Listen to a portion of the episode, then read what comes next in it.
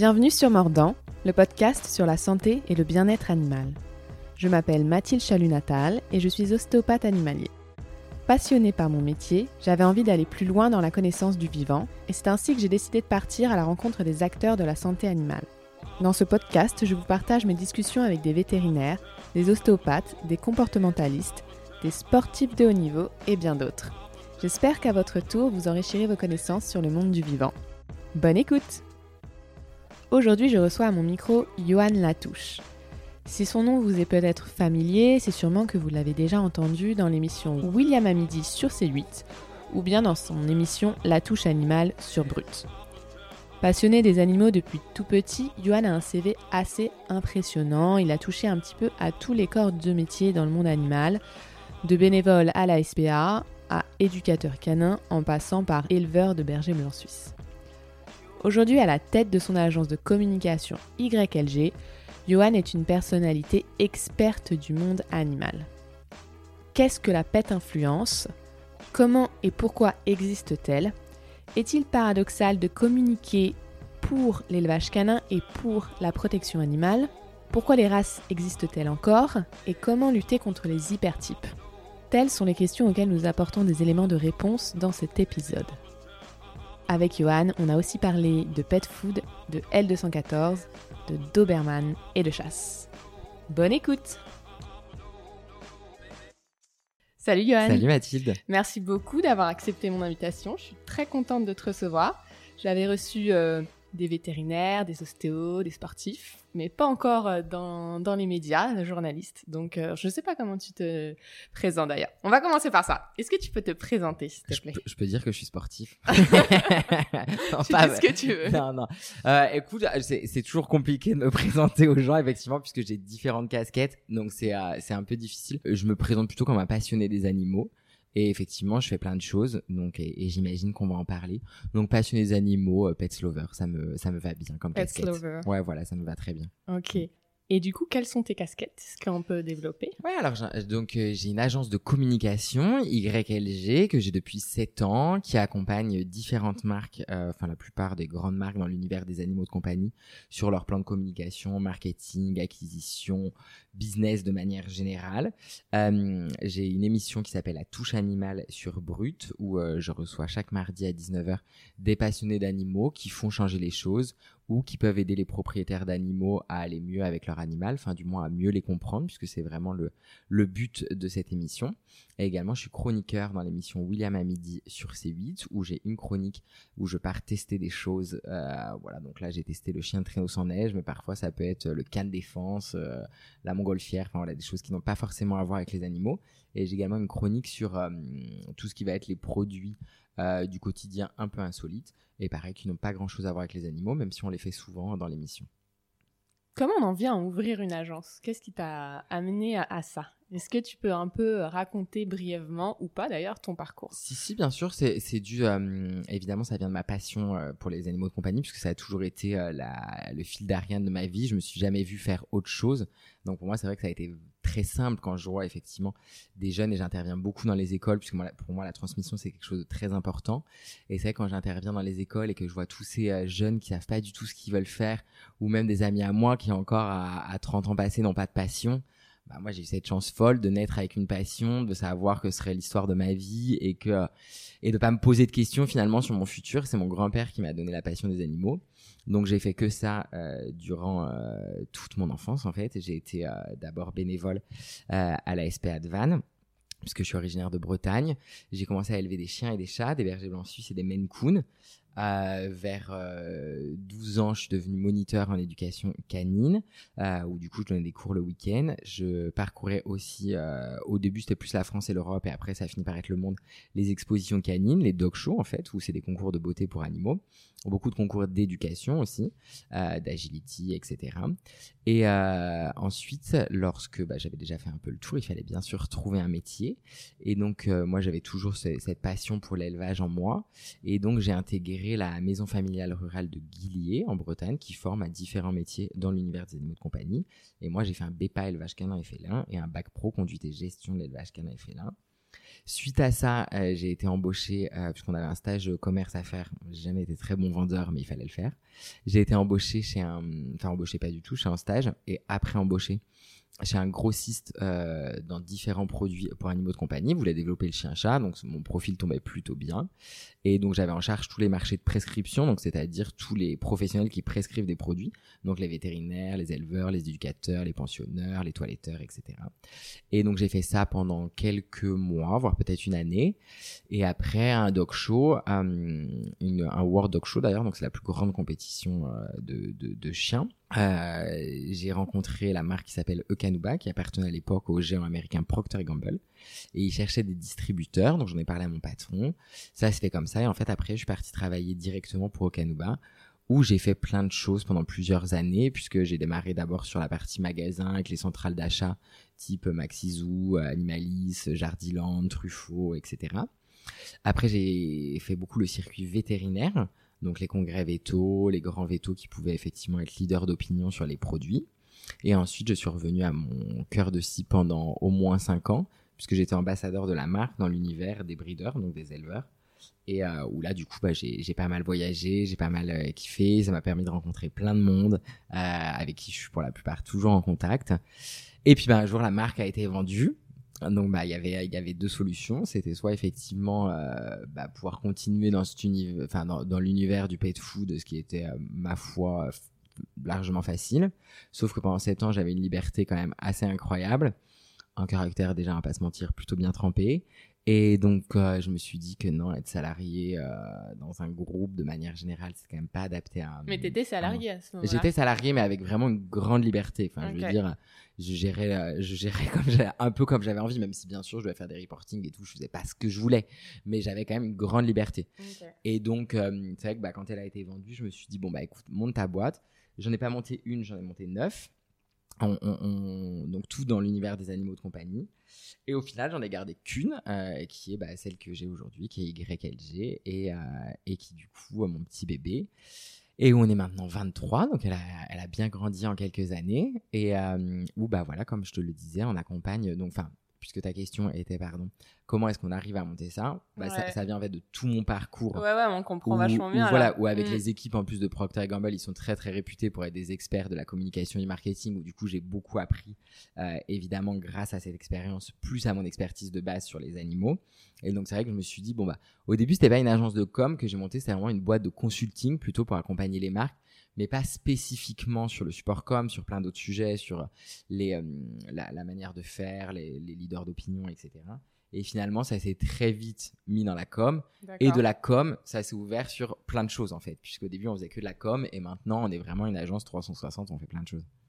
Et du coup, qu'est-ce que vous faites? C'est quoi les missions les, Alors, les missions les missions- les plus communes? Alors, la mission la plus commune, on va pas se mentir, YLG est née avec l'influence. En gros, euh, Ok. c'est c'est une boîte qui est née au tout début des influenceurs. Donc, euh, Influenceur humain Ou du coup, tout de suite, pète influenceur? Alors, c'était plus humain quand même à l'époque, mais il y avait déjà quelques comptes euh, comme MJ The Beagle, Malcolm Ziakita, enfin les, les comptes les plus Mhm. anciens sur Insta, mais qui ont cartonné dès le début en fait. Et où vraiment, en plus, c'était des stars, puisque à l'époque, c'était quelque chose qui se faisait pas du tout. Donc, ils sont invités sur tous les plateaux télé, dans les stades de foot. Enfin, c'était vraiment, euh, voilà, c'était incroyable, puisque c'était des chiens stars. Ça n'existait pas avant. Est-ce c'est- que, ouais, on peut définir ce que c'est la pète influence du coup? Ouais, Comme bien on- sûr. Comme on parle Euh, là-dessus. alors, en fait, et depuis il y a- il y a- quand ça existe? Sur Instagram, en ce qui nous concerne, il y a deux canaux. Nous, on travaille avec deux types d'influenceurs. Donc, c'est ce qu'on va appeler les lifestyles. Donc, les lifestyles, c'est les humains finalement, qui peuvent être des influenceurs euh, fashion, food, travel. Euh, voilà, donc, où pour le coup, ça va vraiment être des influenceurs qui vont être suivis de par leur expertise dans un domaine et qui, dans notre cas, vont avoir un chien et un chat et en parlent régulièrement. Donc, eux, typiquement, on va les avoir à l'agence parce qu'ils ont un chien et un chat. Donc le arrobas, peuvent- c'est le nom de l'humain. C'est le nom de l'humain, ou euh, enfin le, le pseudo qu'il a du moins. Voilà. Et la pet influence, effectivement, là pour le coup, ce sont des comptes d'animaux, plus, plus précisément des animaux de compagnie en ce qui va nous euh, concerner. Et effectivement, ces, ces comptes de pet influenceurs, c'est quand même plus récent à pas se mentir, puisque Instagram existe depuis 10 ans. Euh, L'influence, on va dire que ça existe depuis 8 ans, où vraiment ça a commencé à se professionnaliser. Et la pet influence, on va dire que ça existe fort depuis euh, les 5 ans. On va dire 5 ans. tu vois, c'est- Ouais, vous êtes arrivé au tout début. Quoi. ah oui, vraiment, on était Mm. euh, pile dans le créneau, quoi. Enfin, Mm. c'est- c'est vraiment tombé euh, tout juste dans le mille. Et c'est vrai que du coup, l'influence, c'est ce qu'on nous demande le plus à l'agence, puisque c'est un bon moyen d'aller toucher des cibles précises. Par exemple, même si on veut toucher Les par cibles, race. pourquoi? C'est quoi le but Ça dépend en fait, ça dépend du produit. Par exemple, si c'est une alimentation pour une race spécifique ou un produit de soin pour une race spécifique, bah c'est vrai que ça permet d'aller communiquer directement à sa cible plutôt par exemple que de prendre une page de pub dans un magazine Mm. euh, généraliste, par exemple, je sais pas, le- un femme actuelle où en fait potentiellement, alors on sait qu'on va parler à des femmes, mais on sait pas si elles ont des animaux, on sait pas vraiment, alors on sait à peu près les catégories d'âge en fonction de qui lit, mais ça reste très peu précis. Alors que c'est vrai qu'avec l'influence, on peut aller parler par exemple à un Tekel euh, qui a voilà qui a 7000 followers mais où du coup on sait qu'on va parler à des Tekel parce que généralement en fait les communautés se ressemblent on s'abonne à des comptes qui nous ressemblent généralement Mais du coup, là, on part vraiment que sur de la pub, entre guillemets. L'influence, c'est pas que de la pub. alors non bien sûr que non c'est pas que la pub Mais là, puisque tu as eux mis en avant, alors- par exemple, la, la vente de produits pour le. Bien le sûr, et, et, et nous on fait plein d'autres choses et les influenceurs aussi de leur côté. Nous par exemple, on est euh, partenaire de plein d'associations. Oui. On est euh, notamment la Journée mondiale contre l'abandon, c'est quelque chose qui nous tient à cœur, qui est organisé par Solidarité Peuple Animal. Donc en fait, on les fait communiquer sur plein de sujets. Ok. Ce n'est pas forcément que des produits. C'est vraiment englobe? de a- manière générale, c'est de l'éducation de toute façon Ok. de communauté. Enfin voilà, il faut Mm. se dire que l'influence c'est ça. Après l'influence, on met tout là-dedans en fait. Donc Oui, c'est un mot assez. non mais euh, c'est hyper généraliste. Dans les généraliste influenceurs, il y a les sublimes créateurs de contenu scientifiques et autres, ouais. comme euh, il y a les influenceurs euh, télé-réalité de Dubaï, où malheureusement, voilà, donc c'est vrai qu'on maintenant on parle plus de créateurs de contenu pour différencier créateurs de contenu et influenceurs. Bon, on va dire c'est des personnes qui ont des communautés, qui leur parlent et juste effectivement, elles vont leur parler de manière totalement différente en fonction de qui elles sont et de leurs valeurs, etc.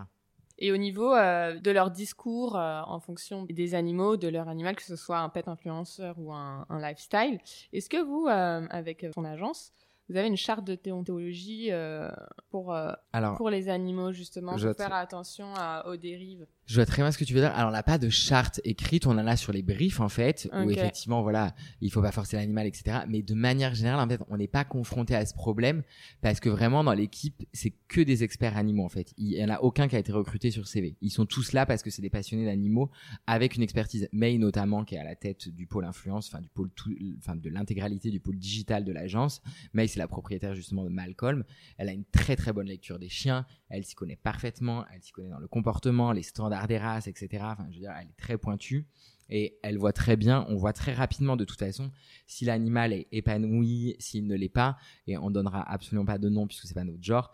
Mais il y a plein d'influenceurs qui ont un peu la cote, avec qui on ne travaille absolument pas et avec qui on veut pas travailler, puisque les animaux sont utilisés plus comme des faire-valoir pour les faire mousser ou Mhm. faire du business ou autre, et absolument pas parce que c'était une passion pour eux. Et généralement, les comptes qui marchent bien, c'est des comptes qui ont été créés pour pas saouler entre guillemets leurs amis ou leur famille. Du coup, ils ont fait un compte animaux à côté et c'était très authentique et du coup, ça a marché en fait. Ça, de toute façon, ça marche quand c'est assez authentique.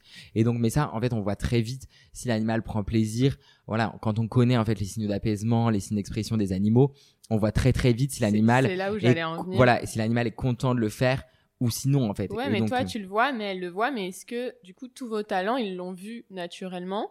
Ou alors, où il y a un petit brief là-dessus, où il n'y a même pas eu besoin? Non, il n'y a pas besoin. En vrai, nos talents, il n'y a pas besoin puisqu'on va les chercher. On est démarché par beaucoup, beaucoup. Enfin, tous les jours, on reçoit des cinquantaines de mails de, de, de, de différentes, on va dire, ouais, différents niveaux de communauté. Mais tous les jours, on reçoit effectivement des mails pour intégrer l'agence. Et, et nous, on voit très bien, en fait. Enfin, en, en gros, on recrute assez peu par ce biais-là puisqu'on on voit sur Insta, en fait, en, en fouillant sur Insta, on voit en fait les bons comptes, euh, où il y a une vraie symbiose, une vraie synergie. Et nous, c'est tout ce qu'on va rechercher, quoi. Enfin, je veux dire, on n'est pas là pour. euh, Enfin, en plus, il y a largement de quoi faire euh, niveau compte. Donc, on n'a pas besoin d'aller travailler avec des comptes, puis on ne le ferait pas de toute façon, qui sont moins bienveillants que ceux avec qui on travaille.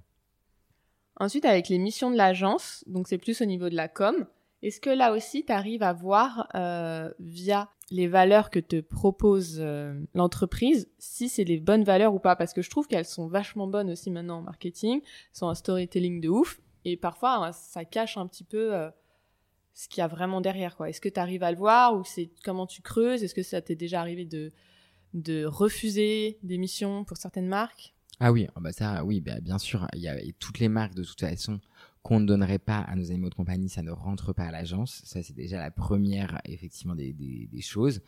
Il y a plein de marques où on ne veut pas faire la promotion parce qu'on n'est pas en accord avec la philosophie. Mhm. D'autres parce que c'est plutôt des produits entrée de gamme où on pourrait être d'accord par exemple alors, avec leur valeur RSE comme tu disais où en fait maintenant on peut cacher plein de choses derrière euh, Mm. des tas de choses.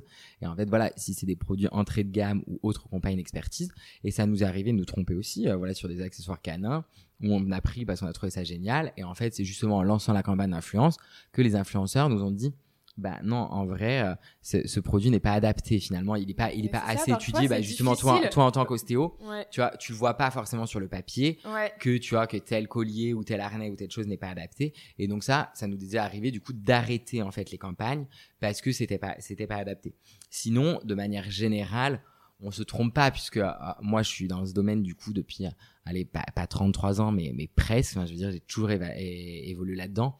Donc je connais quand même très bien les marques. Je connais très bien les compositions des produits. Donc de manière générale franchement on s'est jamais trompé. Enfin tu vois n'a jamais eu je dis à part une fois où effectivement le produit mais il y avait rien de dangereux. Enfin voilà c'était euh, c'était un, un accessoire qui n'allait pas. Enfin je veux dire c'était pas du tout dangereux. C'était juste que c'était pas assez étudié pas assez abouti pour être mis Mhm. sur le marché en fait mais sinon enfin je veux dire de manière générale oui on fait on fait très attention avec qui on travaille ouais. Ouais, parce que tu vois, parfois c'est difficile euh, en tant que consommateur de voir la différence, même dans la pet food par exemple. Ils ont des super beaux discours, des super Ah trucs. bah, le- le- Et après, derrière, on sait pas trop euh, si c'est bien, si c'est pas bien. Le, le, le pet food de toute façon c'est c'est l'univers du marketing puisque quasiment tout n'est que marketing chez beaucoup en fait. Voilà. Et, et, et non, non, nous, chez le Pet Food, et, et moi, j'ai aucun problème pour en parler, on travaille avec Royal Canin, qui est justement une marque qui est souvent attaquée pour son marketing. Et Royal Canin, en fait, c'est vraiment, et c'est ça qui est intéressant, et, et, je, re- et, et je suis toujours assez euh, bluffé des gens qui, qui n'y connaissent rien et qui finalement attaquent les marques comme ça sans, sans rien y connaître, alors qu'elles essaient même pas de comprendre, alors quand t'écoutes effectivement les discours, mais je veux dire, de vétérinaires nutritionnistes, même indépendants, hein. enfin, je veux dire, et euh, alors, je, je sais pas si on peut faire la promo d'autres podcasts sur le podcast, Si, si. mais par exemple, tu as la truffe dans la gamelle de Charlotte Deveau, qui est une vétérinaire nutritionniste absolument indépendante. C'est très intéressant de l'écouter, puisque généralement, on se rend compte qu'en fait, finalement, les marques qui font du marketing sont pas toujours celles dont, dont on pense et celles sur lesquelles on dit du mal, en fait. Et c'est vrai que du coup, toute cette euh, polémique du sang, par exemple, du sang céréal, voilà, on peut parler du sang céréal, bah, c'est quelque chose. Alors voilà, ça peut être adapté à certains chiens. De toute façon, il n'y a pas une alimentation généraliste qui répond à l'intégralité de la Impossible. population canine ou féline. c'est- voilà, c'est Mm. impossible. Mm. Donc bien sûr que ça, c'est une alimentation qui peut correspondre à autre, comme l'alimentation, la ration ménagère. Si on sait bien la faire, mais génial, il faut le faire. Enfin, si on a le temps de le faire, qu'on a un veto nutritionniste qui nous accompagne sur tel complément alimentaire et autres, faites-le. Mais je connais très peu de gens qui ont et le temps et les installations et la connaissance en fait pour, euh, pour euh, pouvoir faire une alimentation de haute précision. Donc c'est vrai que du coup, il y a, y a tout ça, mais nous en fait, on va pas forcément vers justement ce qui est à la mode. On reste sur ce qui est expert, scientifique, avec des vraies bases, des vraies études, des vraies données, et qui s'appuie sur l'histoire en fait, puisque euh, tout simplement il suffit de s'appuyer sur l'histoire pour comprendre pourquoi les chiens et les chats mangent des céréales. Donc en fait, euh, ça là-dessus, il n'y a pas de sujet, donc on, on s'appuie vraiment là-dessus, et on va pas forcément chez le dernier, euh, la dernière marque à la mode. Et c'est dans votre mission aussi de changer le discours d'une marque, que ce soit pet food ou autre, ou c'est au-delà de vos limites ça? Alors, non, ça, ça pourrait l'être. Après, on n'a pas à changer le discours d'une marque s'il est bon. Enfin, je veux dire, on peut changer le claim. Euh, le claim, c'est un peu ce qui, la, la, la phrase qui va définir la marque. Donc ça, c'est effectivement des choses qu'on travaille à l'agence. Après, non, on n'a pas à changer. euh, Vous quand on, quand on les prend, voilà, on travaille un peu l'image de marque, c'est sûr. Euh, si elle n'est pas totalement aboutie, mais ça c'est plutôt pour les plus petites marques. Les grandes marques généralement c'est quand même, euh, ils ont quand même des services comme énormes et nous on est plus là en support sur nos réseaux euh, justement d'influenceurs, de presse, de leaders d'opinion. Euh, voilà, donc on, on fait plein de choses à l'agence. Donc du coup ça reprend ta question de tout à l'heure qu'on n'a pas fini. Donc le pôle le plus important à l'agence c'est l'influence. Le deuxième c'est la presse où en fait on est en relation avec les journalistes pour bah, faire parler des produits, des services et des événements de nos clients dans différents euh, médias, donc que ce soit des médias animaux ou des médias généralistes, que ce soit de la télé, de la radio, de la presse web, de la presse écrite. Donc ça, du coup, il y a trois personnes à ce pôle. Après, on a le pôle événements, où on crée des événements pour les marques, que ce soit des anniversaires, des lancements de produits, des rencontres avec les influenceurs, journalistes, leaders d'opinion, etc. Ou encore, on se crée, on se greffe, pardon, à des événements déjà existants, comme la Grande Odyssée, par exemple, pour, pour ne citer qu'elle. On a notre propre événement qui est la Pan Dog euh, by Dogami, qui a lieu chaque année au Festival de Cannes, où on récompense le meilleur chien dans un des films de la sélection officielle. On a eu des gros bonnets puisqu'on a eu Quentin Tarantino, Tilda Swinton, etc. C'est votre création, ça, du coup. Alors, c'est pas notre création, c'est Toby avec qui on est, avec qui on bosse, euh, qui l'a créé. Il a créé il y a longtemps puisqu'il a créé en 2003, euh, 2002 même. il y a 20 ans. Il y a 20 ans exactement. Donc il a créé et en fait, nous on est juste arrivé euh, bah, il y a 6 ans pour vraiment développer en fait, puisque c'était pas développé. Et donc nous, on, on, a vraiment pris le bébé et on a, pam, tu, on a, on a fait grandir. on a fait carrément grandir, si ce n'est même dans ce cas-là plutôt exploser. Et euh, donc il y a ça. Après, on a le pôle acquisition, donc il y a un pôle euh, là qui va faire des campagnes d'acquisition web, donc ce qu'on appelle généralement le SEA. Donc, c'est des campagnes sponsors qui vont aller vous traquer en fonction, bah, tout simplement, euh, de là où vous habitez, de l'animal que vous avez, etc. Donc là, on va. Ça, c'est du chinois, là. Attends, tu peux refaire? En gros, si tu veux, tu vois, par exemple, quand tu réserves un voyage et que tu n'as pas été au, au, bout du voyage, que tu n'as mm. pas cliqué sur. Après, tu es retargeté par des pubs pendant plusieurs jours, voire plusieurs semaines, pour te proposer soit le même voyage, soit des hébergements sur place, soit des choses. Ben, nous, on fait mm. la même chose, mais avec les animaux de compagnie. Si tu veux, on va aller, on va les targeter en fonction des cibles qu'on cherche pour telle marque. Généralement, c'est plutôt féminin. Et après, voilà, parfois on va aller chercher euh, plutôt des populations citadines, à l'inverse, parfois plutôt des populations rurales. Et donc, en fait, ça, ça permet vraiment de cibler. C'est des pubs très précises finalement que tu vois sur tes réseaux sociaux. Quand tu es sur ton mur Facebook, quand ton fil Instagram ou dans tes mm. stories, tu as toujours des pubs qui hein. passent. voilà, et ben c'est très mm. précis, bah, c'est ce qu'on fait. On, a également un pôle distribution, donc où là en fait on met des relations euh, entre les marques et des distributeurs, des euh, concept stores, des magasins spécialisés pour vendre en fait tout simplement les produits. On a un pôle veille marché qui en fait regarde l'intégralité de ce qui se fait dans l'univers des animaux de compagnie sur le mois, qui compile ça dans une petite bible qui fait entre 300 à 500 pages et que nos clients reçoivent en fait pour savoir tout ce qui s'est passé dans l'univers des animaux de compagnie. Hmm. Et, et on a le pôle social média que je dois évidemment pas oublier, qui est un pôle qui gère les réseaux sociaux de nos clients en fait pour ceux qui en ont envie. Donc, euh, et je suis sûr que j'en oublie et je m'en excuse d'avance puisqu'ils ils vont pas être contents si j'oublie le pôle dans lequel ils travaillent. C'est pas grave, ça va revenir et tu peux en reparler d'un coup euh, dans une je phrase. Crois, je, crois, quand même que j'en ai pas oublié. Je crois que j'en ai pas oublié. Tu communiques beaucoup sur les réseaux à propos des races, euh, des différents éleveurs. Ça a été ton métier et tu en parles régulièrement. Euh, tu parles aussi beaucoup de différentes associations. Qu'est-ce que l'élevage canin et félin pour toi, dans un premier temps, et en quoi il a sa place à côté de, ces animaux abandonnés? Bah, c'est un de mes nombreux paradoxes, euh, mm. effectivement, qui, que les gens ont du mal à comprendre, en fait. Parce que mais c'est pas que le tien, franchement, parce... beaucoup de gens. Oui, mais il y a peu de gens, si tu veux, qui parlent et des éleveurs et de la protection animale. Enfin, tu vois, c'est quand même plutôt rare. Tu vois, oui, toi, t'assumes les deux côtés. C'est plutôt, euh, tu vois, soit je suis pour la protection animale et pas du tout pour les éleveurs, soit je suis totalement pour les éleveurs et pas du tout pour la protection animale. Enfin, je veux dire, c'est toujours très clivant. T'as pas, voilà, c'est et, et, et, moi, je suis pas du tout euh, binaire et donc, en fait, pour moi, vraiment, les, moi qui connais très bien les deux, puisqu'en plus j'ai fait les deux très jeunes et j'ai toujours continué avec les deux. J'ai pas fait euh, ou en fait, enfin tu vois, j'ai fait et on fait les deux en fait. Et, et donc pour le coup, parce que les éleveurs, c'est pour la plupart, hein, attention, c'est des vrais passionnés d'animaux de, enfin d'animaux de, de, manière générale. C'est des vrais amoureux de leur chien, de leur chat. D'autres ne le sont pas et font que du business. Mais comme dans la protection animale, tu as des gens très amoureux de leurs animaux et qui font qui se laissent déborder, qui font pas forcément les bons choix et qui finalement deviennent limite maltraitants avec leurs animaux.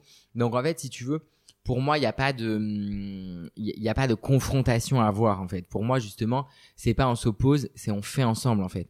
Et, très clairement, je le dis souvent, et je préférais toujours quelqu'un qui se renseigne sur une race parce qu'en fait, ils, se renseignent bien et ils savent que cette race est adaptée de part c'est les besoins physiologiques et comportementaux de la race, qu'elle est adaptée à leur quotidien plutôt que quelqu'un qui effectivement va aller dans une asso, va adopter euh, un chien sans forcément, alors même si généralement ils sont évidemment très bien conseillés par les bénévoles ou les salariés de l'association, mais qui va peut-être prendre un animal qui n'est pas forcément adapté. Et donc, bien sûr, je préférais toujours quelqu'un qui va en refuge adopter. Ça, c'est une évidence. Après, par contre, j'ai aucun souci avec les gens qui vont acheter un élevage, enfin, qui, qui vont acheter un, chien, en fait, ou un chaton. Parce qu'en fait, en plus, ça existera toujours. Donc, soit tu te bats contre quelque chose qui, enfin, ça existera toujours, peut-être pas dans cinq siècles, mais en tout cas, je pense que dans le siècle à venir, ça continuera d'exister. Donc, soit tu te bats sans comprendre les idées de chacun et ça n'a aucun intérêt, soit tu essaies de comprendre à peu près les idées de chacun et là, c'est un intérêt. Bien sûr, c'est un élevage de 500 reproducteurs où les chiots sont pas du tout socialisés, voient pas le jour et finissent en animalerie ou dans des foires à chiots. Non, on ne peut pas être pour ça, c'est évident. En revanche, si c'est un éleveur passionné euh, qui a voilà qui a une dizaine de chiens, qui fait euh, deux trois portées par an, par, par an, pas du tout pardon, bah, euh, sur sur la vie de sa chienne, pas du tout par an parce que sinon la bah, alors c'est le cas dans les grands élevages justement, mais euh, voilà qui fait deux trois portées sur la vie de sa chienne. Bon bah en vrai avec des chevaux hyper bien socialisés, hyper bien dans leur tête, il faut quand même être honnête, c'est rarement ces chiots là que tu vois arriver dans les refuges en fait. Donc parce que tout simplement les gens ont fait une bonne démarche, les éleveurs ont fait un bon travail, et c'est rarement les animaux qu'on voit arriver dans le circuit de la protection animale. Bien sûr, il y a des chiens et chats de race dans les refuges, c'est une certitude. C'est quand même plus souvent ceux qui viennent de foire à chiots sur un achat compulsif, euh, c'est quand même plus souvent ça. Après, bien sûr, derrière l'abandon, il faut bien avoir en tête que souvent, c'est pas un abandon. Bien sûr que ça arrive, les abandons euh, euh, lâches et euh, où vraiment c'est juste parce que c'est la société de consommation, ils en voulaient un, ils en veulent plus, ils abandonnent. Souvent, quand même, pour les gens qui ont, qui ont bossé en association de protection animale, parce que souvent les gens qui parlent ne sont des gens qui connaissent même pas, ils n'ont jamais été travaillés dans un refuge. Souvent, derrière l'abandon, bien sûr, on peut dire tous les gens qui abandonnent sont des cons, et etc. Mais en fait, souvent, c'est une vraie, c'est un vrai drame humain derrière l'abandon. Enfin, je veux dire, moi, je l'ai vécu euh, pendant sept ans. J'ai vu des gens défiler dans le bureau les uns après les autres, très souvent en pleurs, sous le plus souvent des femmes qui venaient d'être quittées, divorce, etc. Tu retrouves avec quatre enfants, de labrador, un chat.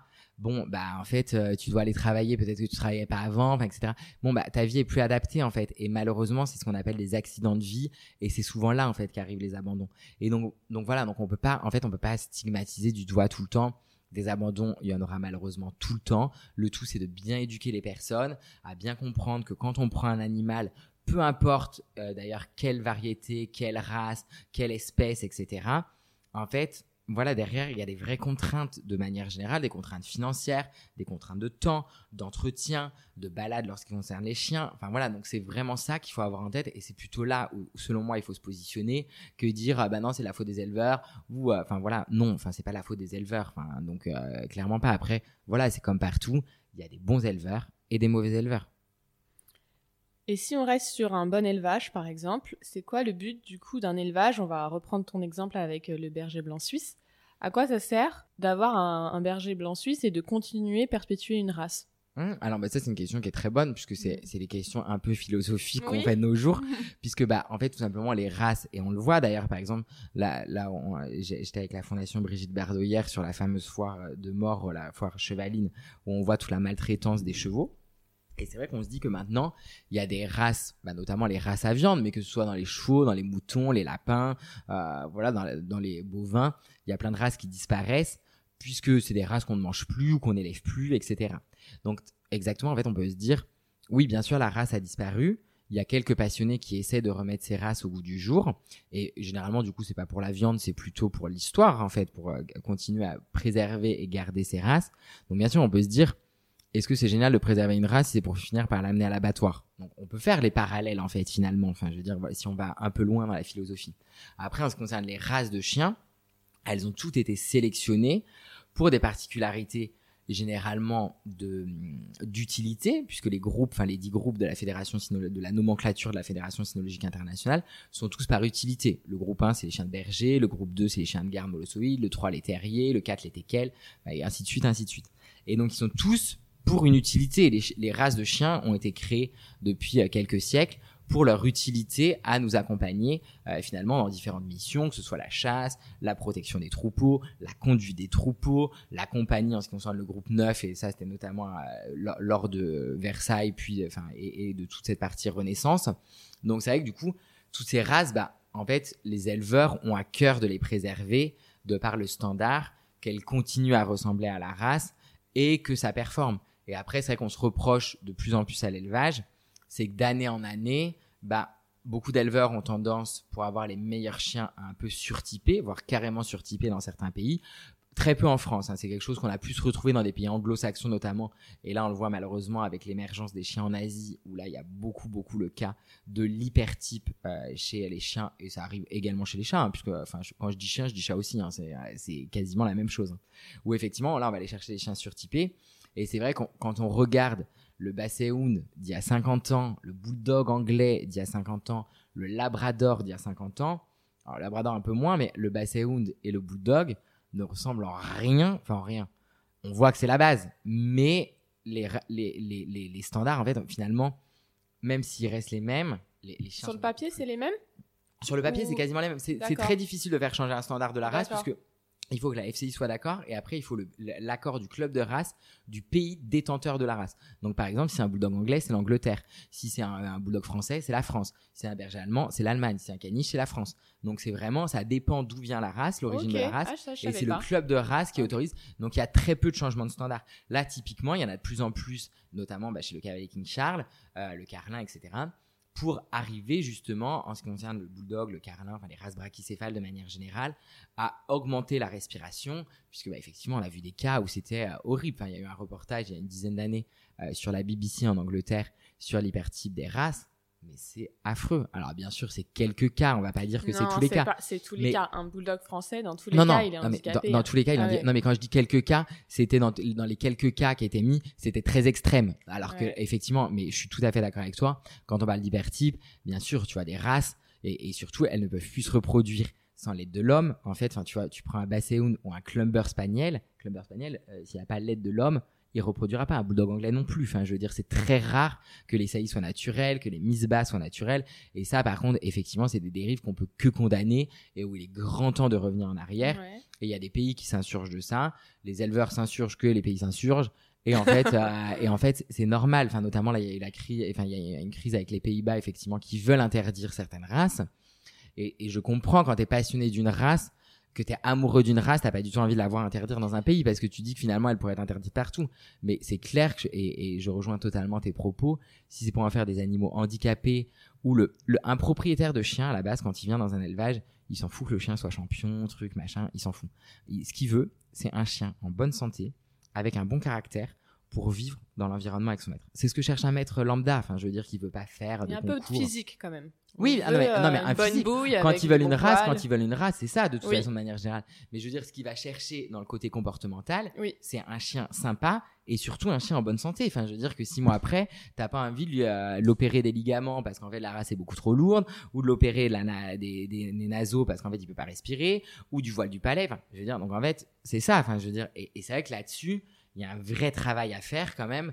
Euh, auprès et en France, les clubs en France, du coup, le Bulldog français, le club est, en France, et c'est lui qui pourrait changer les. Il a déjà fait, il a, il a, il a déjà fait, des, pour le coup, ils, essayent justement de faire progressivement. Alors après, c'est toujours pareil, hein, tu peux pas le faire en une journée. Hein. Enfin, tu as un cheptel mondial qui se ressemble, puisque, bah, en fait, la caractéristique d'une race, quand il y a un standard, c'est censé être la même partout. Donc, tu as une particularité qui est les États-Unis, où c'est l'AKC en fait, qui est le, pas le concurrent de la FCI, mais c'est l'American Kennel Club qui ne reconnaît pas la FCI dans son pays.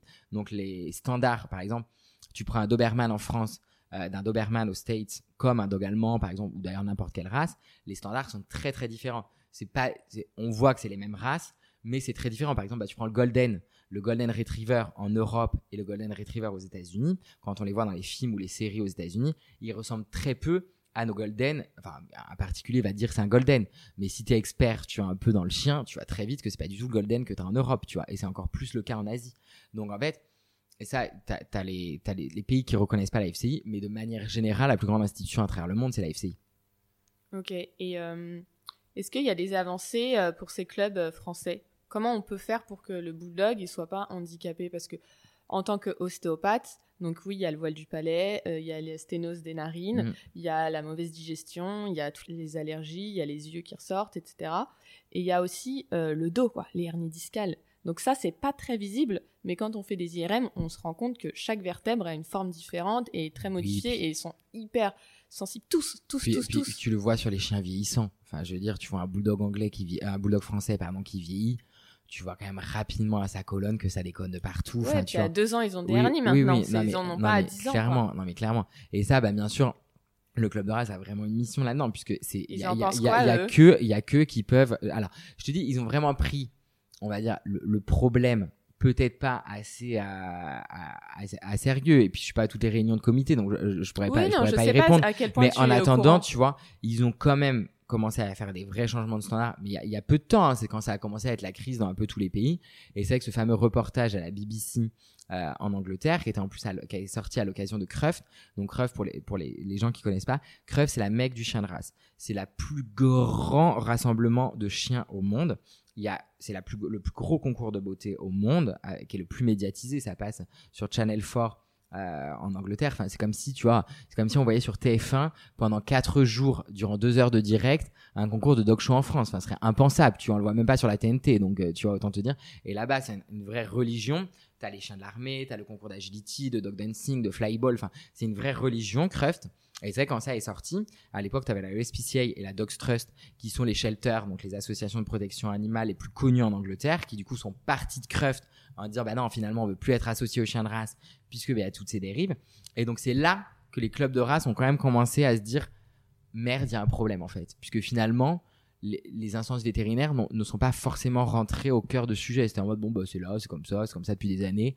Et il a vraiment fallu ces lanceurs d'alerte, hein, un peu comme toujours, pour se dire, et là, on sent que le travail accélère, puisqu'à un moment, c'est les pays qui ont commencé à légiférer en disant, bah non, en fait, nous, on veut plus de ces races parce qu'on considère que c'est la maltraitance et qu'en plus c'est une espèce de hum, si on parlait d'un chien comme euh, d'un produit euh, c'est en plus on va dire une tromperie de consommation pour le consommateur finalement, puisqu'en fait on lui, on lui vend euh, quelque chose qui est malade. Donc euh, ben, là vraiment j'en parle comme un produit extrême, mais enfin je veux dire, vu que dans plusieurs pays en plus la législation est quand même telle que telle qu'elle, donc c'est vrai que du coup tu as, ce vrai truc, donc tu as cette vraie prise de conscience, mais qui de toute façon ne peut pas se faire en un mois, c'est impossible, puisque le cheptel est sélectionné comme ça depuis des mois. Donc tu peux pas avoir un bulldog qui passe d'un petit carré compact à quelque chose qui devient effectivement un peu plus longiligne, un peu plus uniforme, où euh, la tête, tu vois, on commence à avoir un museau, enfin, tu vois. Mm. Donc, c'est clair qu'il va falloir du temps, tu vois. Enfin, là, on parle d'un travail qui va prendre 20 ans parce que tu peux pas changer la race en. Mais est-ce qu'ils ont le souhait de ça ou pas Alors,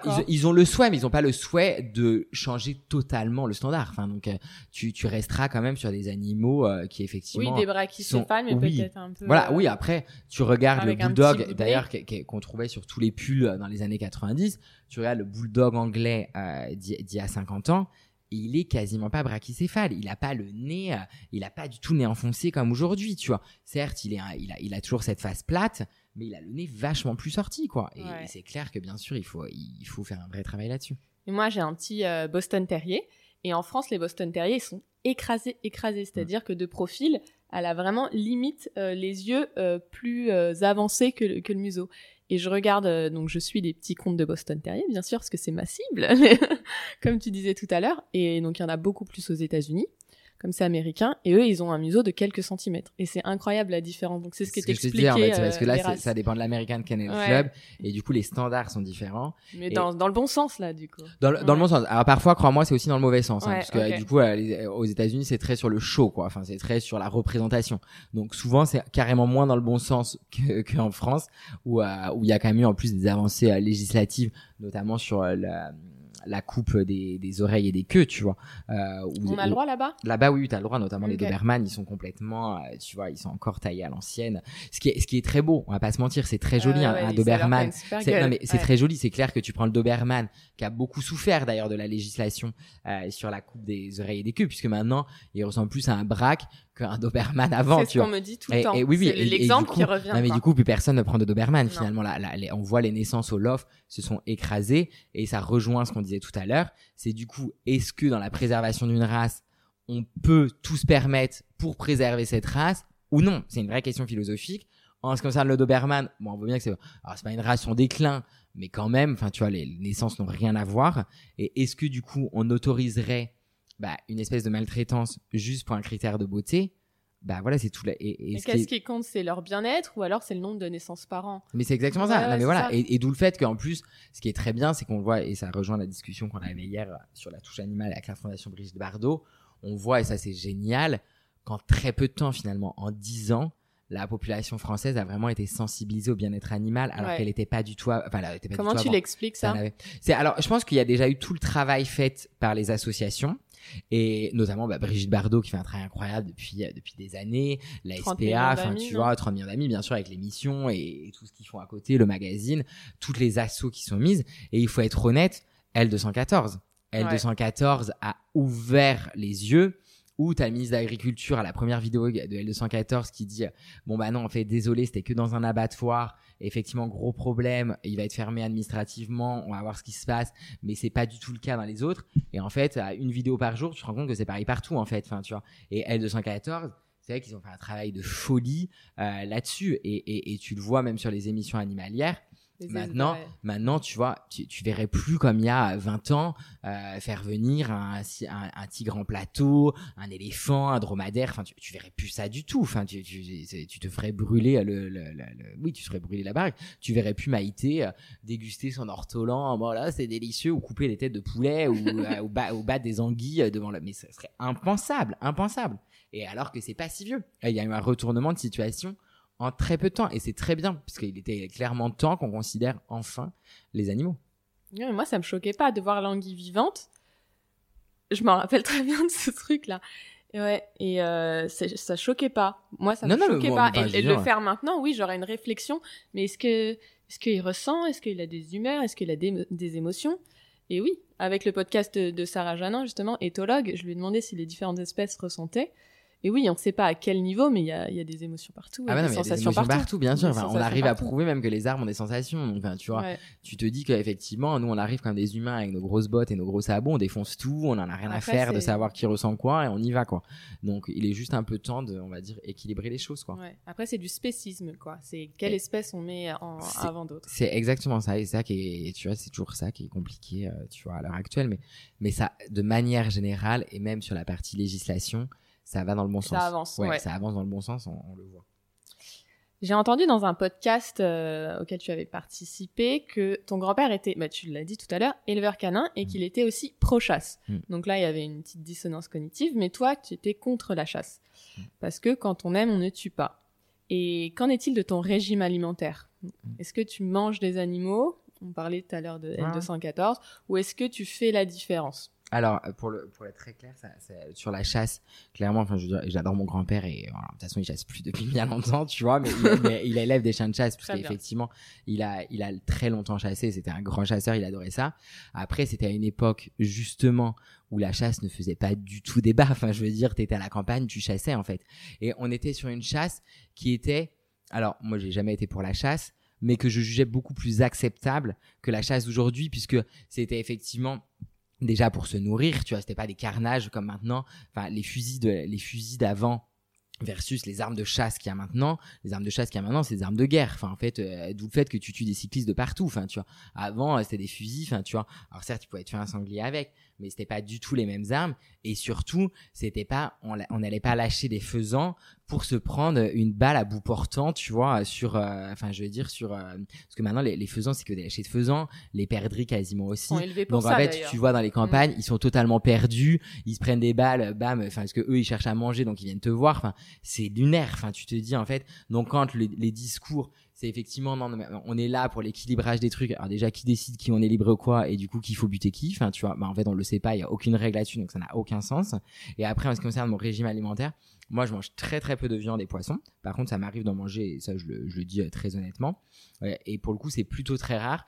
Mais c'est quand par exemple moi je suis quelqu'un qui va pas mal au restaurant, qui a pas mal d'amis dans la restauration et qui du coup a clairement tu vois des, des éleveurs producteurs qui sont euh, tu vois enfin je veux dire clairement euh, très amoureux de leur belle et surtout qu'ils sont élevés dehors. Par exemple tu vois moi mes grands-parents ils ont toujours leur poulet en plein air et ils le tuent tu vois sur place même si euh, faut pas le dire parce que c'est interdit tu vois. Mais moi le poulet qui a fait clairement sa vie dehors et autres et ça bah d'ailleurs Thierry je sais pas si tu avais posé la question à Thierry Bédossa. Non c'est la première fois que je pose cette question ah bah tu vois parce que c'est un truc qu'on a vraiment en commun avec Thierry et c'est un truc sur lequel on, on, se on se retrouve vachement.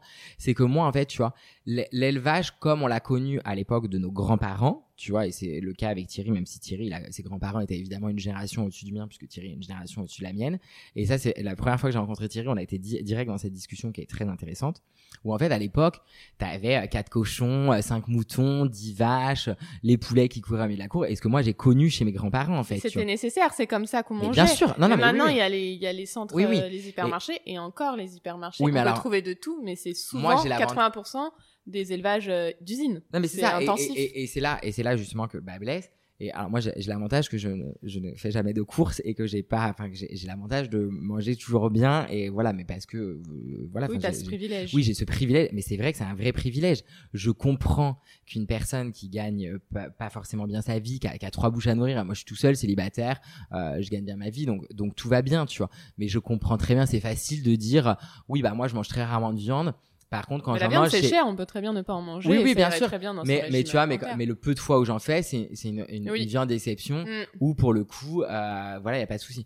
Et par contre, euh, ça c'est sûr que c'est un, vrai débat et qu'il faut que l'agriculture redevienne raisonnée quoi. Enfin, tu vois, quand tu vois les fermes maintenant, tu vois, avec des les fermes à 1000 vaches, 1000 porcs, enfin, c'est impossible quoi. Moi, jamais je pourrais manger euh, quelque chose qui, qui, enfin, tu vois, de la viande qui vient de là, c'est impossible. Enfin, ils vivent dans des conditions horribles. Enfin, tu vois. Ouais, mais c'est dur hein, de faire le lien.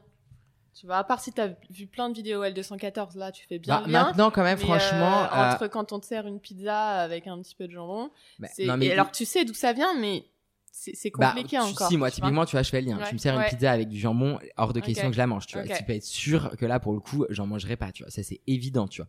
Ça, par contre, il y a, y a zéro sujet là-dessus.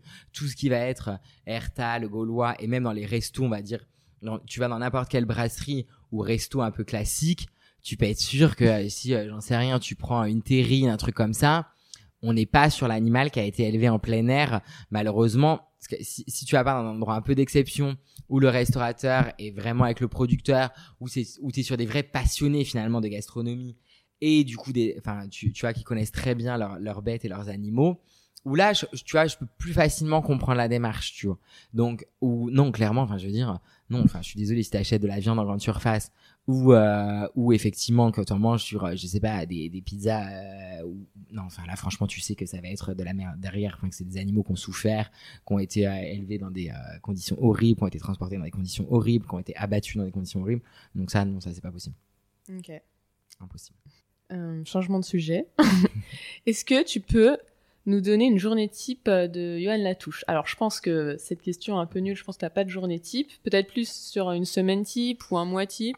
Ouais, enfin, alors, effectivement, il y a zéro journée type. Euh, et ben, dé- déjà, quand je me lève, généralement, c'est plutôt réunion assez vite, parce que généralement, je démarre quand mes journées avec des meetings, donc, enfin, des visios.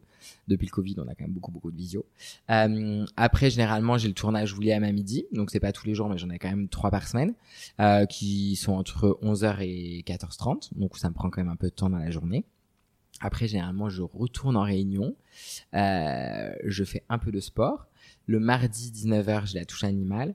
Et moi, je suis quelqu'un qui sort beaucoup. Donc, généralement, euh, passé 20h, je claque mon ordi. Et généralement, je me couche vers 3-4 heures du matin. Quoi. Enfin, voilà, c'est un peu... euh, Ah ouais. Et tu te peu- réveilles à quelle heure? 8 heures généralement. Je, je, pas, je dors pas nuit, beaucoup. Oui, oui, je dors pas beaucoup, tu vois. Mais mais il y a pas de journée type, on va dire. Après, il y a, il y a beaucoup d'événements qui viennent greffer tout au long de l'année. Donc c'est plutôt des années types finalement, puisque d'une année à une autre, j'ai à peu près les mêmes choses qui reviennent en fait. Enfin, tu vois, j'ai à peu près les mêmes Ouais. événements qui reviennent. les En mêmes choses. janvier, là, tu commences avec la Janvier, grande, la grande odyssée. Enfin voilà, et après tout se suit en fait. Donc euh, du coup, j'ai vraiment voilà, c'est plus des mois types, enfin des années types que euh, effectivement que des journées types. Qu'est-ce que tu préfères dans ton métier? Tout, moi j'adore tout en fait. hein. Ouais. Euh, Y a pas un petit truc, tu sais. Ouais, Aujourd'hui, si. c'est ça. Genre, t'es content. si, les événements, enfin, genre par, événements. par exemple partir à la Grande Odyssée, j'adore. Euh, La Palme Dog, l'adrénaline que j'ai à organiser la Palme Dog, c'est mon moment préféré de l'année. Enfin, si si, forcément les événements. Les événements parce que c'est très stressant. Tu tu dors pas, tu fais la fête à l'adrénaline, tu rencontres plein de passionnés. Euh, Enfin tout ce que j'aime. Moi j'a- j'adore rencontrer les gens, donc euh, c'est ouais, c'est vraiment les événements. Est-ce que tu aimes le moins? Ce que j'aime le moins, euh, bah la comptabilité, parce que tu dois le faire quand tu es quand Ouais. chef d'entreprise. Et, et pour moi, c'est vraiment c'est vraiment l'enfer sur terre, c'est la comptabilité. Donc là, je, je répondrai très aisément la comptabilité. Mm, mm. Ouais, ouais, je comprends, je comprends. Quels sont les messages que tu veux faire passer à travers ton agence et aussi à travers tes réseaux personnels? Bah, ils sont assez liés. hein. De toute façon, les messages qu'on va faire passer, l'agence, elle nous ressemble puisqu'elle est constituée de passionnés d'animaux et donc nos messages sont en fait ceux qu'on a envie de faire passer au monde et qu'on et qu'on qu'on arrive à faire, tu vois. Et donc du coup, c'est à peu près les mêmes coups de gueule ou les mêmes choses que j'ai sur mes réseaux sociaux. Enfin, ils sont assez peu dissociés de toute façon de manière générale. Et c'est vraiment avoir un animal, oui, parce que c'est beaucoup de bonheur, si vous le pouvez. Et la phrase que je répète à chaque fois, c'est vraiment le plus beau cadeau que vous puissiez faire à votre chien ou votre chat. C'est pas de le traiter comme un bébé, de l'humaniser ou autre, c'est de le comprendre en tant que qu'espèce avec ses besoins qu'il a lui et qui vont encore plus loin quand il s'agit d'une race, par exemple, puisqu'on parlait de race tout à l'heure. Voilà, où effectivement un teckel n'a pas le même besoin qu'un husky, comme un dog allemand n'a pas les mêmes qu'un caniche. Enfin voilà. Donc c'est vraiment de comprendre ses besoins à lui, qu'est-ce qui le rend heureux, comment est-ce qu'il fonctionne pour son éducation? Tu vas pas de se dire, euh, bah tiens, vas-y, je te fous un coup, un coup de pied là parce que tu as fait tomber le vase ou machin. C'est vraiment comprendre comment l'animal fonctionne en fait. Et quand tu comprends comment l'animal fonctionne, tu peux le rendre heureux. Et donc si tu l'aimes, c'est le mieux que tu puisses faire, tu vois, plutôt que lui foutre du vernis et des bigoudis dans les cheveux, quoi.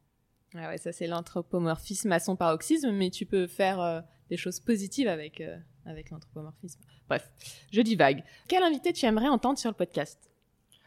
Il y en a plein. Bah, justement, il y a hum, le veto Alex Blavier de Royal Canin parce que j'adore euh, à quel point il est, il est poussé en fait dans la science. Donc, il, y y, a, clairement lui. Il y a des tas de personnes avec qui je travaille à l'agence, mais j'en aurais, euh, je pense, 45 000 à te, te, citer, tu vois, tellement il y a plein d'entrepreneurs avec lesquels j'adore. et après, c'est vraiment c'est difficile comme question puisqu'il y en a plein que j'aime beaucoup. Il y a Alain Fonbonne qui est un spécialiste de la reproduction qui je pense pourrait être très intéressant pour toi pour parler justement des sujets d'hypertype euh, puisque c'est vraiment un, un ponte euh, au niveau mondial. Il est très très très reconnu. T'as beaucoup de vétérinaires que j'admire, ça c'est sûr. Après, t'as beaucoup de passionnés d'animaux que, que j'adore. Euh, Anne-Claire Chauvency d'Action Protection Animale, enfin voilà, qui, qui a certainement plein de choses à te dire aussi il y en a plein. Enfin, en fait, euh, je serais envie de te dire, j'aurais envie d'entendre tous mes amis sur, euh, sur le podcast et ils sont nombreux euh, dans le domaine des animaux de compagnie. Donc, on pourrait être là jusqu'à demain matin que j'aurais quand même une liste à te faire. Ok, merci. Bah, déjà, trois noms, c'est bien. Je peux en faire plein, plein d'autres. Hein. Mais oui, oui. Et quelqu'un que tu connais pas personnellement? Un américain ou quelqu'un qui est plus de ce monde? Ah bah, plus de ce monde, j'aurais adoré un podcast avec Jean-Pierre Hutin euh, qui, a, qui, a, créé 30 euh, millions d'amis en fait, puisque c'était à une époque qui était quand même euh, pas du tout dans les animaux de compagnie. Enfin, ouais, Jean-Pierre Hutin, de plus de ce monde, c'est clair, Jean-Pierre Hutin, ça c'est sûr. Euh, t'as, Michel Klein que tu peux faire, qui a, qui, qui a, 100 ans quand même maintenant, qui est le vétérinaire, qui est un vétérinaire incroyable. The vétérinaire. Ouais, The, the vétérinaire. Et écoute, aux États-Unis, non, je disais ça comme ça. non, mais de manière générale, je réfléchis, mais euh, si, bah justement, peut-être Thomas Jaquel, euh, qui, euh, qui est hongrois, et, euh, et qui est le président de la FCI, tu vois. Donc ça pourrait être bien, justement, dans ces périodes troublées sur les races, tu vois, de voir un peu, euh, un peu effectivement ce qu'il en pense, son opinion. Trop bien. Ben, merci beaucoup. Merci, à, toi, Yoann. Merci Mathilde de m'avoir reçu sur ton podcast. Et je te dis à très vite. À très vite. Merci d'avoir écouté l'épisode jusqu'au bout, j'espère qu'il vous a plu.